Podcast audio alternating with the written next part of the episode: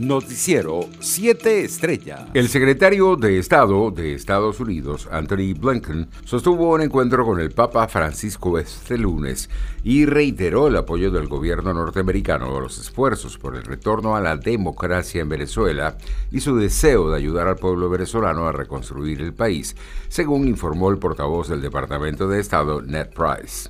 El rector del Consejo Nacional Electoral, Roberto Picón, aseguró que se están dando los pasos finales para construir el mecanismo que permita a algunos políticos inhabilitados participar en los comicios regionales y municipales del próximo 21 de noviembre.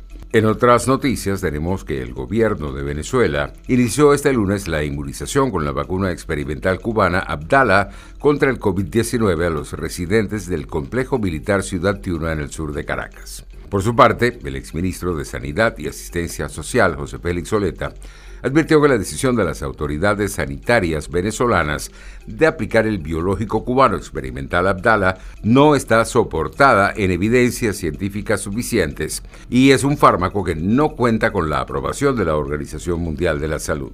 El Partido Socialista Unido de Venezuela espera superar los 35 mil precandidatos de cara a las primarias del próximo 8 de agosto para elegir a los candidatos definitivos para los comicios regionales y locales de noviembre, tal y como lo informó el domingo el primer vicepresidente de la organización política Diosdado Cabello. Internacionales. Portugal incluyó al Reino Unido en su lista roja y desde hoy los británicos que viajan al país tendrán que guardar una cuarentena de 14 días a su llegada, salvo quienes tengan la pauta completa de vacunación con alguna de las vacunas aprobadas por la Unión Europea. De esta forma, Reino Unido se suma a una lista en la que ya están África del Sur, India, Nepal y Brasil, a la que se les aplicarán restricciones en el tráfico aéreo. Entre tanto, las Fuerzas Armadas de Estados Unidos bombardearon el domingo posiciones de milicias apoyadas por Irán en zonas fronterizas entre Siria e Irak. Kirby explicó en un comunicado que por orden del presidente Joe Biden,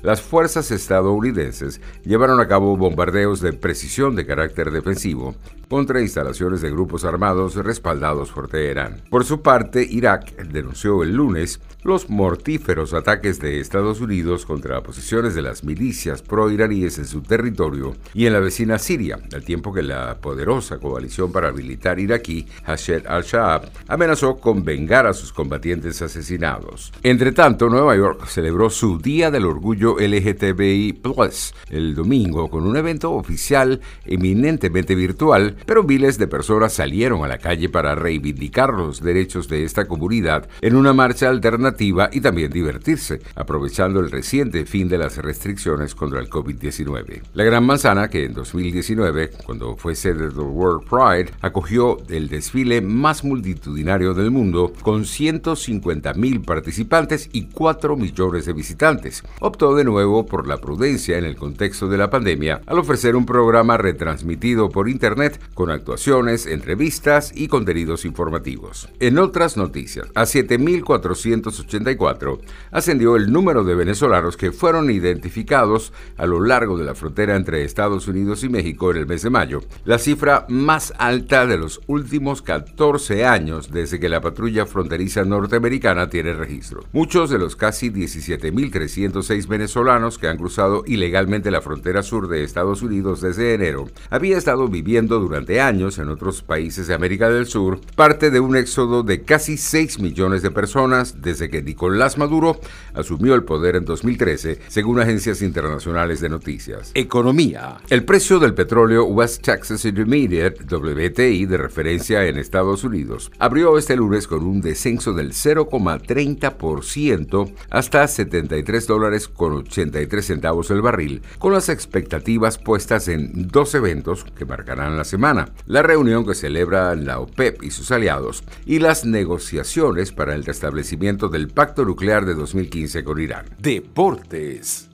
Lo dimos todo, aseguró el astro portugués Cristiano Ronaldo en sus redes sociales tras la caída de Portugal en octavos de final de la Eurocopa 2020 y prometió volver más fuerte. No conseguimos el resultado que queríamos y dejamos la competición antes de lo deseado, indicó el delantero portugués en su perfil oficial de Instagram y acompañado por una foto de los jugadores lusos y otra suya ante la afición. Noticiero 7 estrellas.